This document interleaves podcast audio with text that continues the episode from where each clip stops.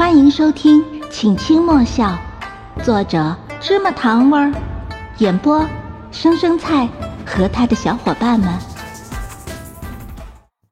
第八章，江湖上流传起了这次楚墨之是真的准备金盘洗手的消息。天机阁出品的情报错误率基本为零。都说楚墨之看上了那位能弹奏出彼岸琴音的绝色琴姬。似乎正是因为那位琴姬不满他的魔教身份，才一直没有答应随楚墨之远走高飞。楚墨之也发话了，要琴姬先愿意跟他走，他才会举办金盘洗手的见证大会。眼睁睁看着楚墨之和楚墨问兄弟俩排了一出戏码，又派人去散播谣言，明明我才是现代人，这营销手段却是半点都比不上他俩。挫败感似真似假的油然升起。不过盟主最近找雪生姑娘可是找的焦头烂额，怕是没有功夫搭理这件事儿。莫问轻笑，像个笑面狐狸。不知道前来劝秦姬为了江湖尽早从了兄长的，会是哪派人物？雪生也是你教的？这两天心情大好的楚墨之也跟着扯起了嘴角。叫嫂子。可以，我倒是不拒绝这个，得加钱。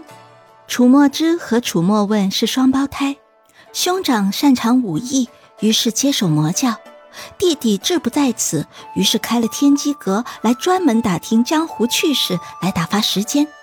我是看穿了这两个人都是乐子人的本质，不过看在月份两条金条的份上，这出戏演到天荒地老，我都没有意见。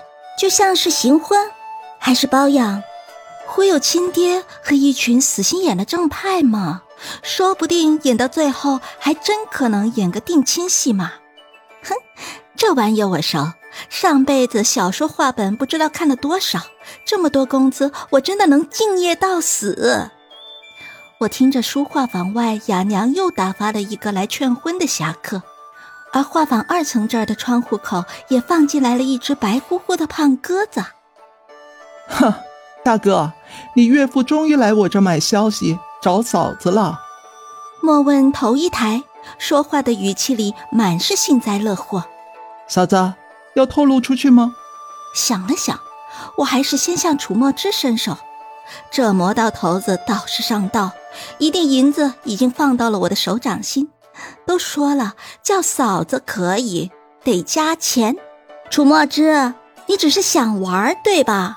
我问他，楚墨之不置可否。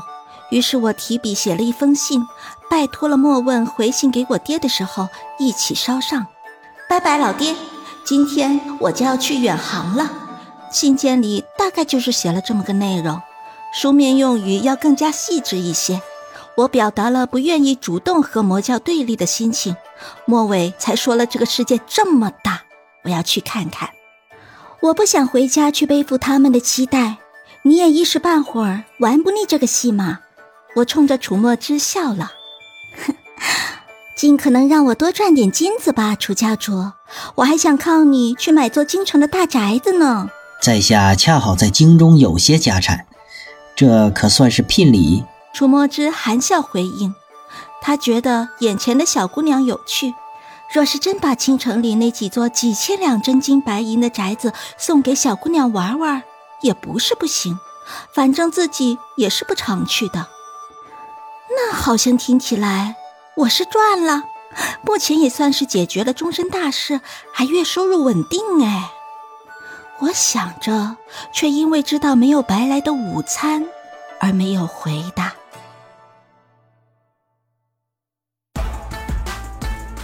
本集已播讲完毕，下集更精彩。欢迎点赞、订阅、收藏哦！